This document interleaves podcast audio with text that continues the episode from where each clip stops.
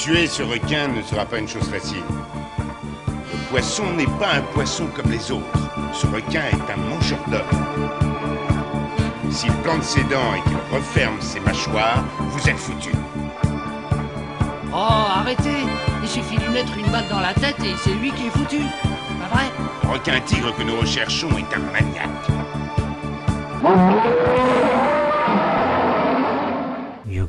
A bigger podcast. Bienvenue à la plage, bienvenue sur Shark Parade, votre podcast tout entier dédié à la plus grande gloire des films de requins tueurs. Je suis le professeur Rico et nous nous retrouvons pour nos départs vindicatifs dans des océans remplis de squales qui n'attendent que des baigneurs pour festoyer. Alors je sais, nous ne vivons pas un début d'année 2022 particulièrement réjouissant, entre bruit de bottes à l'est, épidémie qui ne veut pas finir, extrême droite qui marche tranquillement à 30% des intentions de vote aux prochaines élections présidentielles, on ne peut pas véritablement parler d'une période festive. Heureusement, les films de requins sont là pour remonter le niveau puisqu'on annonce le remède à la morosité ambiante, le tournage d'un film Baby Shark. Bon, à première vue, ce sera un film d'animation basé sur la chanson Ronche-Tête. Déjà, ça nous évitera d'avoir à le traiter dans Shark Parade, même si j'ai toujours dans les cartons l'idée de faire un épisode spécial sur les films d'animation avec des requins, il y en a un certain nombre. Et hélas, pas que du Pixar et du DreamWorks.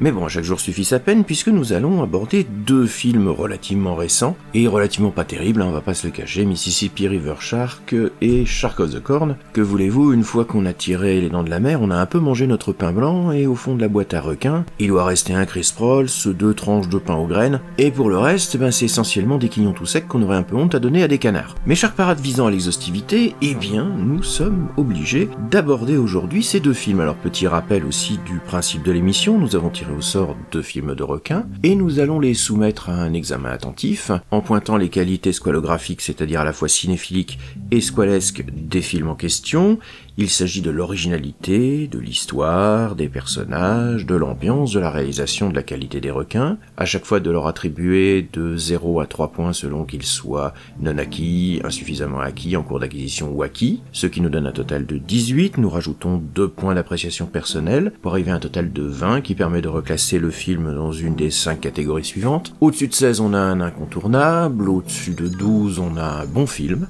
au-dessus de 8 on a un routinier, mais s'il atteint déjà la moyenne c'est un film qui est regardable. Au-dessus de 4, on est dans un film nul, et en dessous de 4, on est carrément dans un film à fuir. Alors cette semaine, nous avons deux films, comme je vous le disais. Nous avons tout d'abord Mississippi River Shark de Misty Tolley, une pure production pour sci-fi, et puis un tout petit film à tout petit budget, Shark of the Corn, sorti l'année dernière de Tim Ritter, camouflé sous le nom de Stephen Kang, et qui repousse une fois de plus la patience et la résistance à la douleur du spectateur moyen. Alors, prêt à jeter à l'eau?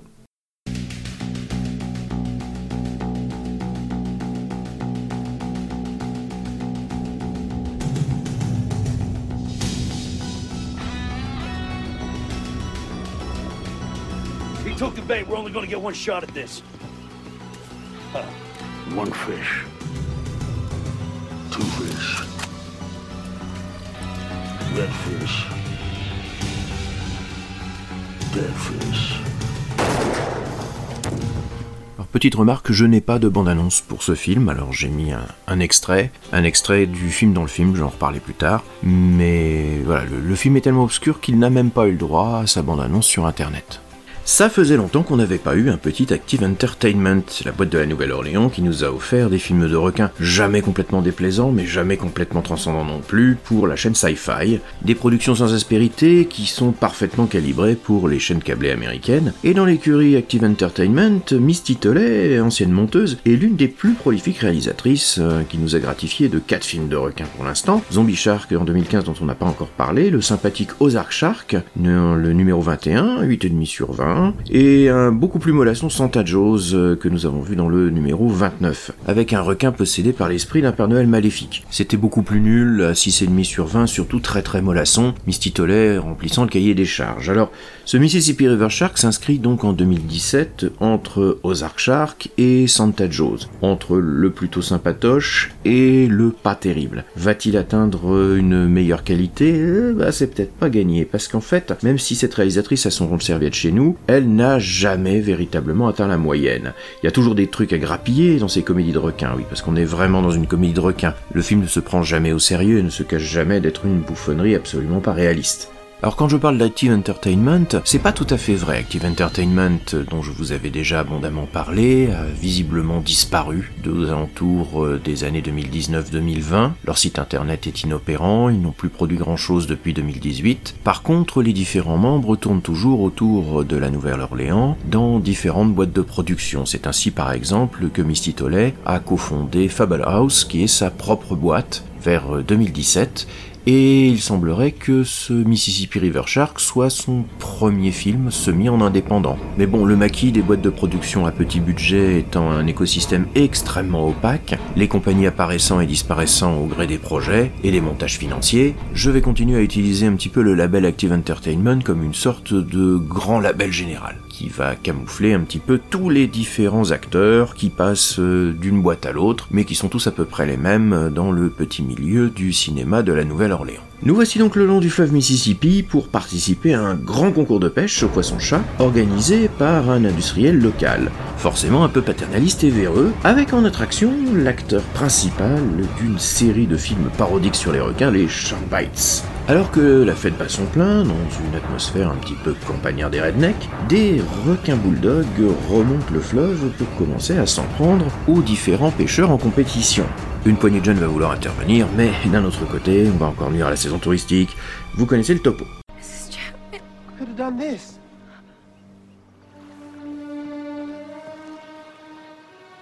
Sharks. What are you talking about, sharks? There's a shark in the river. Maybe more than one.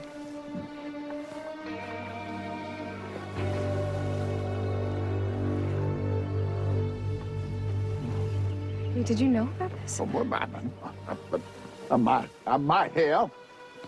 I thought it was a sham. Who ever heard of sharks in a river? Bull sharks can live in fresh water. You know what? Can we just stop and talk about the real victim here? Mm. Please? I mean, I came here to host this thing, and now I'm gonna be scarred for life because of some severed head. Mrs. Chapman is a real person with friends and family who will miss her.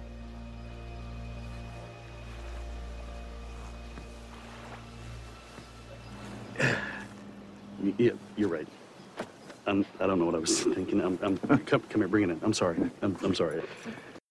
Voilà, alors le canevas est mince, on a le droit à toute une galerie de personnages téléphonés, l'organisateur de l'événement qui ne veut bien entendu absolument pas arrêter celui-ci, la journaliste débutante à la recherche du scoop, euh, la jeune fille qui revient dans son petit village après ses études dans la grande université, et qui renoue avec son ancien petit copain, un peu benet, mais toujours amoureux d'elle, le sidekick comique, le shérif incompétent. Bref, euh, on navigue à vue dans le cliché, le seul perso un peu réussi, c'est celui de Jason London, un acteur un peu has-been qui s'est retrouvé le héros d'une série Sharkbite, clone fauché de Sharknado et du personnage de Jens Zering, et qui est à la fois en pilotage promotionnel automatique signer des autographes à la chaîne, vaguement conscience que sa carrière est définitivement embourbée dans des suites creuses à répétition, et qui malgré tout aimerait bien être un petit peu aussi à la hauteur de la légende qu'il incarne à l'écran. Miles majestic River, boundaries just bring your catfish back down here, and the weighmaster toss it up on the hook. Biggest fish wins. Any questions? Just one? Yeah! Woo! yeah! Who's your daddy? All right, that, that's just a little movie magic, folks. Uh, Ladies and gentlemen, uh, uh, you know him as Kurt Campbell, special uh, sniper turned marine biologist in Sharkbite, one through five. uh, one, two, four, and five, the ones that matter. Your favorite action hero and mine, Jason London. Bill. So nice to be here, everybody. All right, I'm really honored to be part of such a fantastic event. So let's get the show on the road, shall we? All right. On your mark, get set. And be sure to go watch Shark Bite 6. Here comes Santa Jaws. The theaters this Christmas. Voilà, c'est à peu près le seul élément un peu original de ce film qui ne s'embarrasse pas de trouver des idées neuves. On est là dans une production tournée à moindre coût pour sci-fi, avec même les coupures au noir intégrées pile au bon moment choc pour laisser le suspense entre deux publicités. Les effets spéciaux sont très laids, privilégiant globalement l'idée rigolote sur le résultat à l'écran. Donc on a un gars qui se fait transpercer de part en part par un requin, un autre qui se fait avaler jusqu'aux jambes et qui part euh, sur la route en marchant, puis qui se fait écraser par une voiture et qui se relève, couvert de sang, pour retourner aller pêcher, parce que bon, la compétition, c'est la compétition. Sauf que tout ça est fait à la va-vite, sans grands moyens, avec des effets spéciaux numériques vraiment trop lisses, très très mal intégrés. Les effets sont vraiment dégueulasses, une tête coupée dans l'eau, bah c'est une tête de mannequin de fringue, hein. On a juste rajouté un petit peu de bidoche à la base du coup, rajouté quelques giclées de sang numérique, et puis voilà, vous avez un film de requin aussi impersonnel qu'esthétiquement quelconque.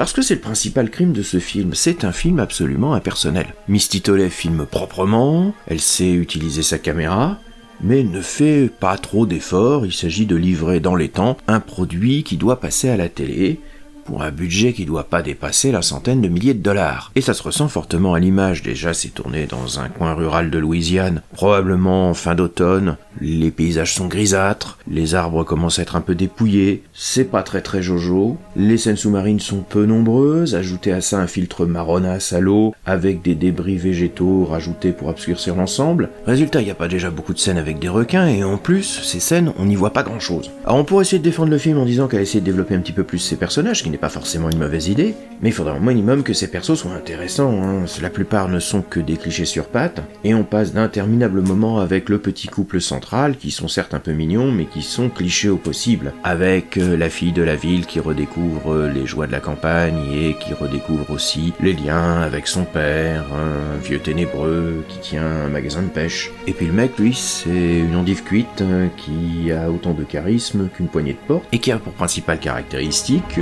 d'être le mec sympa, amoureux de la fille qui revient de la ville après avoir fait des études. Ajoutez à ça le comic relief qui est un fan des films de requins, qui prend au premier degré toutes les productions sci-fi, et qui veut s'en inspirer pour chasser les requins. Alors ça pourrait faire un petit effet à la Scream, avec le film dans le film, mais en fait ils en font rien et tout va se résoudre à l'explosif. Le résultat est fait par-dessus la jambe et se traîne le cul, on va pas se le cacher. C'est un des films les plus faibles d'Active Entertainment et de Misty Tolley pour sci-fi. On sent vraiment que ça a été fait pour remplir le cahier des charges à moindre coût. D'ailleurs c'est pas un hasard, euh, il n'existe qu'en anglais. Je pensais qu'il était sorti en France comme la plupart des autres films de Misty Tolley, ben non, n'y a pas de VF pour celui-là, les distributeurs ont pas été suffisamment fous pour le racheter. Voilà, vous m'entendez, j'ai pas grand chose à dire sur ce film, il est en queue de peloton, mais il est pas non plus totalement décroché. Il est juste quelconque. Absolument quelconque, et on a vraiment peine à trouver grand chose à dire euh, sur ce film. On peut un peu parler de la musique d'Andrew Morgan Smith, qui est plutôt réussie, et qui donne un petit peu de, pêche à l'ensemble. Voilà, rien d'exceptionnel, mais Andrew Morgan Smith, c'est un de ces petits compositeurs de série B qui sait faire la sauce, qui utilise toujours à peu près les mêmes recettes, mais voilà, vous l'entendez derrière, c'est c'est à peu honnête. L'affiche est comme il se doit parfaitement mensongère, hein. il n'y a pas de requin géant qui saute sur un bateau à aube, ce sont des tout petits requins bulldog, et la seule scène, effectivement, avec le Natchez, le célèbre bateau de tourisme qui transporte les gens sur le Mississippi, hein, que j'ai pris personnellement, donc ça m'a fait plaisir au début de voir euh, ce bateau. Mais bon, euh, le squal qui attaque le bateau, s'il fait 70 cm, c'est le bout du monde. Donc forcément, la menace ne paraît pas si impressionnante que ça. Résultat, on a un film sur lequel il n'y a pas grand chose à dire. C'est du travail de commande, un petit peu bâclé, fait pour lancer sa propre société, Fable House, mais qui retombe assez vite, faute de moyens, d'ambition. C'est pas un hasard si Misty Tolley, après celui-là et un Santa Joe's, va retourner essentiellement à faire du montage pour différentes boîtes de production de la région de la Nouvelle-Orléans du téléfilm de Noël, euh, du petit film d'horreur, de la comédie romantique, toujours calibré téléfilm, toujours calibré chaîne de télévision câblée. Ma foi, tant qu'il y a un écosystème viable, on trouvera toujours des requins de studio pour naviguer dedans. What you got there, Possum? Nothing. Oh, nothing. Nope. What you got behind your back? Oh, river mostly. Enough fooling. You hand that over right now. This here is mine. I want it fair and square. That is the property of the monsters on the Mississippi, and by extension, me. It is to leave my possession only when the winner is crowned. You saw my catch. Ain't nobody gonna win but me. You hand that over right now. Fat chance. If I can't have it, nobody can. Go. It's mine. It's not. It is. It? Is. Is it?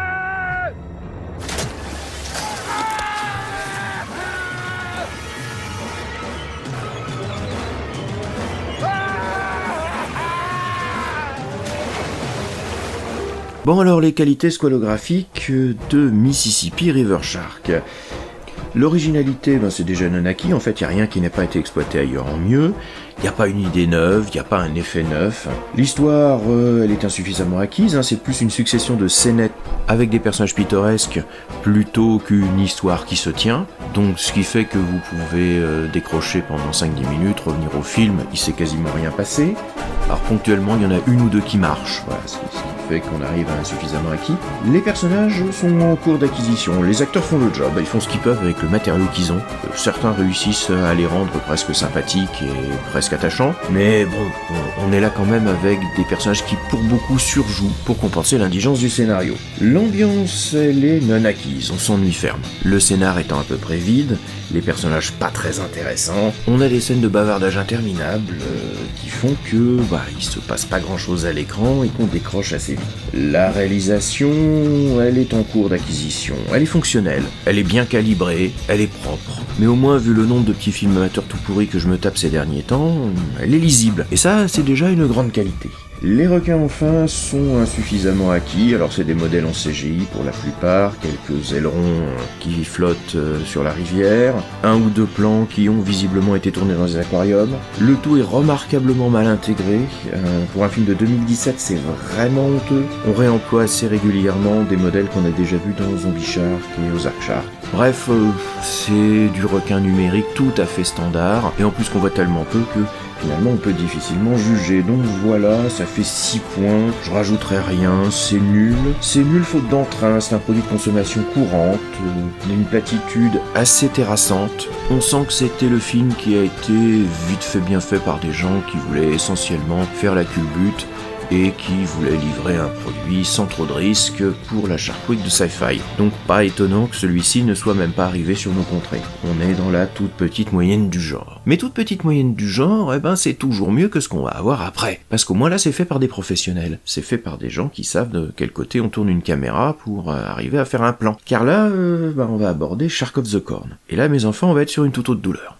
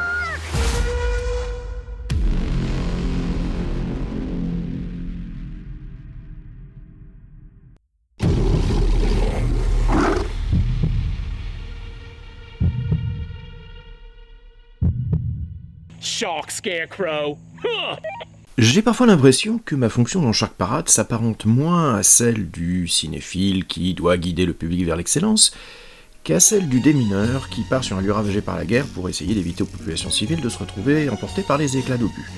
Et depuis quelques films, j'ai vraiment l'impression de faire le don de ma santé mentale pour vous éviter vous-même d'avoir à subir ce genre de film. Parce que, on va pas se le cacher, on est presque à 100 films de requins, et dans le lot, vous pouvez vous contenter d'en voir une petite vingtaine ou une petite trentaine. Le reste, faut vraiment être amateur, ou faut vraiment aimer se taper très fort sur les doigts comme le lapin du métro. Alors, comme vous le savez déjà certainement si vous suivez l'émission, je ne suis pas forcément le plus grand amateur qui soit des productions amateurs à petit budget. Tourner avec des amis, pour le fun et à déconne, avec moins de 5000 dollars de budget. Manque de bol, des comme ça, ben, il y en a plein qui sortent en ce moment. Alors vous allez me dire, rien n'empêche de faire un bon film avec peu d'argent, hein. c'est arrivé près de chez vous, Blair Witch, El Mariachi, Evil Dead, des petits films bricolés par des amoureux du cinéma dans des conditions quasi amateurs, et autant de vraies réussites. Alors, euh, pourquoi dans le requin on a une multiplication de pantalonnades tournées n'importe comment?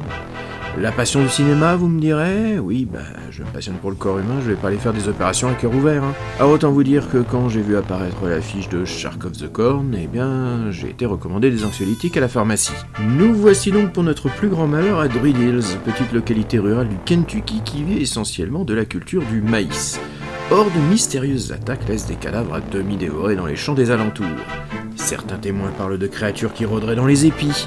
La police enquête avec circonspection, d'autant que, parallèlement, un serial killer est arrêté, et celui-ci assassine ses victimes avec une mâchoire de requin, dans le but, claironne-t-il, de provoquer une conjonction magique entre les champs de maïs et Stonehenge, qui doit réveiller une ancestrale déesse requin. C'est vous dire si l'heure est grave. You better hope you're being straight with me, teddy bear. Because if you're not, you and me are going to have some problems. Straight as a roundabout. Now, what does that mean? It means everything is about to come full circle. The fullest blood moon prophecy will rise on the appropriate night. Maybe this one. And the cosmic revelations and forces of Stonehenge will be fully empowered. That's why I had to keep my shark tooth on. I don't want to miss being transformed. So, wait, you're saying Stonehenge gives off some sort of signal to your shark goddess, Chichi Method? A real great white shark you and your cult worship? Yes, the signal will be received by her electromagnetic sensitivity, not only used for prey, but for intuitive commands like this, when the becoming is to begin. We have members that have been keeping track of her, following her in the Atlantic for decades now. All for the becoming. Bah, vous laissez pas abuser par la mention réalisée par Stephen Kang. C'est pas le croisement entre les enfants du maïs et les dents de la mer, hein, mais un produit parfaitement opportuniste et médiocre, emballé par un vétéran du film à petit budget, Tim Ritter, qui fait des films indépendants à petit budget donc depuis les années 80. Day of the Reaper, Alien Conspiracy, Zombarella. Le résultat à l'écran est inversement proportionnel au fun du titre. Tim Ritter est assez un passionné qui fait tout. Bon, il le fait mal, mais bon. Acteur, réalisateur, scénariste et même compositeur de la musique, puisqu'il a réalisé la bande originale de Shark of the Corn. Bon, c'est essentiellement des nappes de synthé et de basse complètement génériques, hein, ça n'a rigoureusement aucun intérêt. Comme le film d'ailleurs, je vais pas aller par quatre chemins. Le film accumulant tous les défauts récurrents de ce genre de production, des longueurs interminables, une image étalonnée par Stevie Wonder, des dialogues qui se veulent drôles et qui ne le sont jamais, des personnages incarnés par des acteurs amateurs qui surjouent ou sous-jouent leur texte selon leur inspiration du moment. Bon, je suis un peu cruel, hein, parce qu'à l'aune de ce genre de production, Tim Ritter, avec ses 40 ans de carrière, arrive ponctuellement à réussir quelques plans. Mais bon, c'est un peu comme le gouvernement Macron, une horloge cassée donne l'heure au moins deux fois par jour.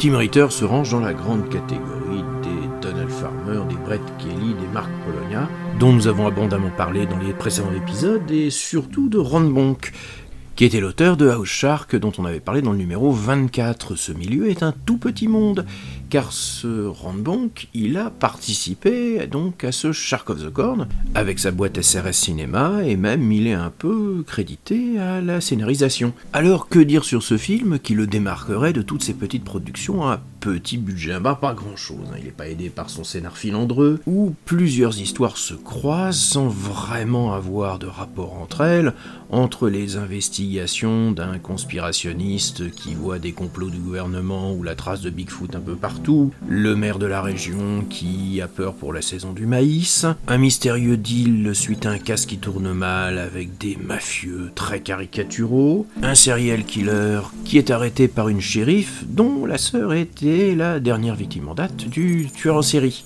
Alors comme on passe d'une histoire à l'autre, on n'y comprend pas grand-chose, et en plus c'est long.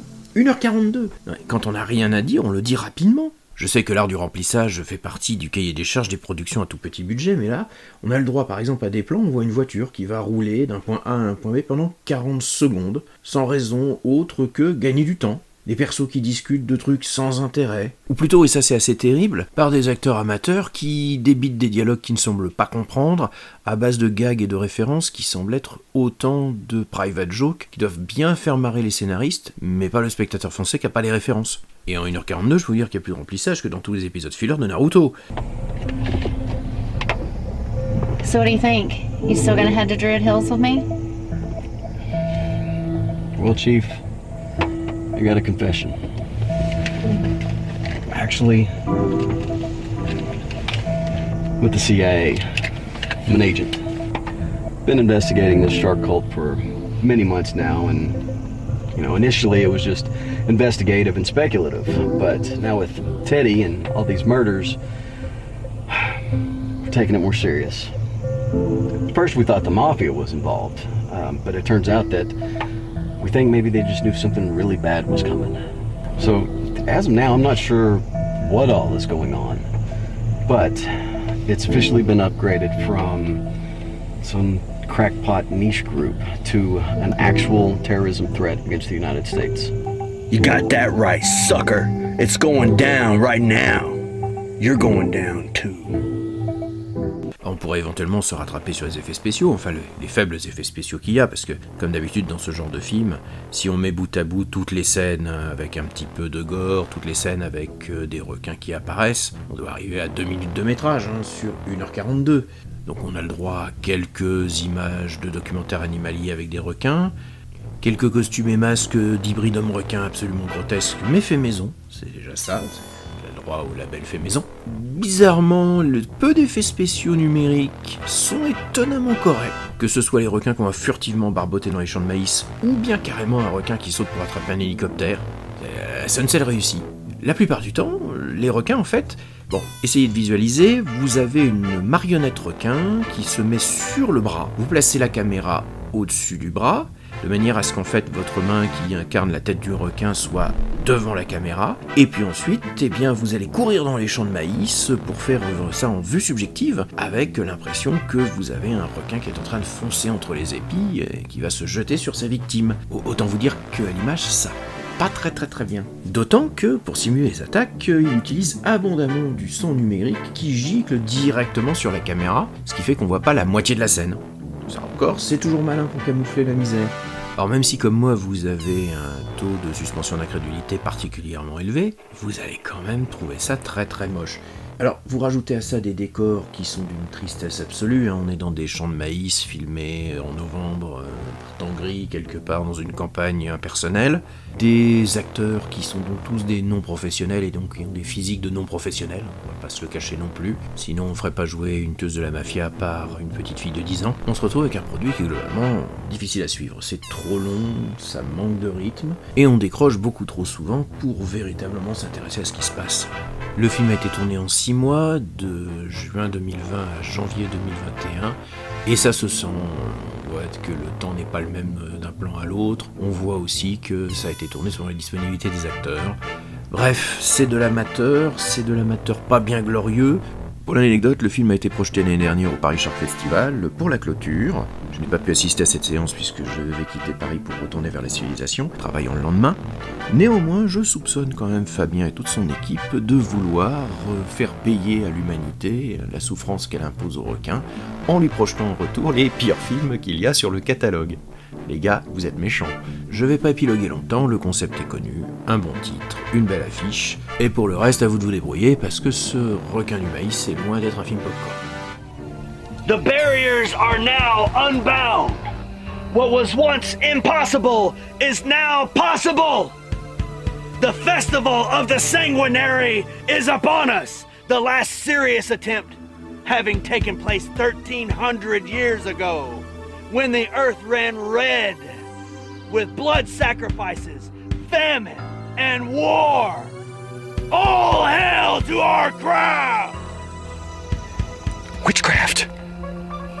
Stonehenge and the moon are in alignment. It is time to change the world with the becoming. Alors, quelles sont les capacités squalographiques de Shark of the Corn? Il n'y en a pas beaucoup. L'originalité insuffisamment acquis, ben, il y a l'idée de départ, euh, il y a le concept. Voilà, d'avoir des requins qui nagent dans les champs de maïs. Sorti de ça, à circuler, il n'y a rien à voir, ce qui fait que l'histoire, elle est non acquise, hein. c'est complètement incohérent, on ne sait pas vraiment ce qui se passe, le réalisateur non plus, visiblement, il se contente d'enchaîner les, les scènes euh, pour arriver à un climax complètement pété, à base d'invocations de déesses requins, interrompu par un Bigfoot euh, qui massacre tout le monde avec un rocher en plastique. C'est n'importe quoi. Les personnages, ben, ils sont nanaki non plus. hein. La, plupart des acteurs ne sont pas professionnels. Il y en a un ou deux qui sont habitués à ce genre de production et qui cabotinent joyeusement, hein, comme le, le serial killer en question qui en fait des caisses. Mais en dehors de ça, l'ambiance, bah, c'est nanaki, hein, c'est long comme un jour sans pain, il n'y a pas de rythme. Les scènes de remplissage succèdent aux scènes de remplissage, ponctuées par deux ou trois attaques molles. La réalisation, allez, je vais lui accorder un insuffisamment acquis parce qu'il y a quand même un ou deux plans on sent qu'il a essayé de composer quelque chose, il a essayé de faire un effet, mais c'est noyé dans un océan de médiocrité globale. Les requins, enfin, oh non, c'est nanaki. Y a bien un unique effet spécial à peu près réussi, le reste, ben, c'est des masques en carton, des requins en caoutchouc, filmés en vue subjective. C'est moche et franchement, il n'y a rien à sauver. Donc on arrive à un total de 2, je rajouterai rien. Franchement, ce Shark of the Corn est à l'instar de beaucoup de ces petites productions amateurs. Des post-apocalyptiques Commando Shark, des Raider of the Lost Shark, des Shark Exorcistes. C'est rigolo sur le concept, mais une fois qu'on se tape le visionnage, comme le disait le grand philosophe Fort Fairlane, C'était un peu comme se branler avec une râpe à fromage. Peu de résultats pour beaucoup de souffrance. Allez, les cœurs, reprenons notre boîte à requins et notre bâton de pèlerin et nous allons tirer pour la prochaine fois. Shark Attack 3 de David Worth en 2002, une production New Image particulièrement ringardos et particulièrement réjouissante que j'avais d'ailleurs chroniqué sur Nanarland. Ah bah je suis content de le tirer celui-là, il va me remonter le moral. Et ensuite, euh, alors, Up, deuxième film. Land Shark, alors pas le Polonia, un film de Sheng Siyu, un film chinois sorti en 2020 avec un requin géant. Là il y a en ce moment une vague de films de requins chinois qui sort à la chaîne, on va voir ce que ça va donner. Alors euh, je vais pas trop faire de recommandations parce que là j'ai vraiment dépassé le temps imparti. Juste euh, rappeler que l'équipe de Nanarland est passée chez Antoine Decaune pour l'émission Pop Pop Pop. Et Barracuda, alias Julien, et John Matrix, alias Martin, ont présenté le podcast Nanarland. Donc voilà, je renvoie à cette euh, très bonne émission pour un petit peu euh, redécouvrir aussi notre podcast, puisque nous pouvons nous retrouver euh, donc sur le podcast Nanarland, sur Nanarland. J'ai mis dernièrement, en collaboration avec mon camarade Cobal, la chronique de Dark Invincible 3, L'œil de Braxus, kitscherie des années 90 euh, assez réjouissante. Et on peut se retrouver évidemment sur Twitter, ultimetrico, qui est essentiellement le moyen pour moi de communiquer autour du podcast. Voilà, on se retrouve dans un mois pour continuer à explorer les films de requins. En attendant, vous pouvez retourner vous baigner.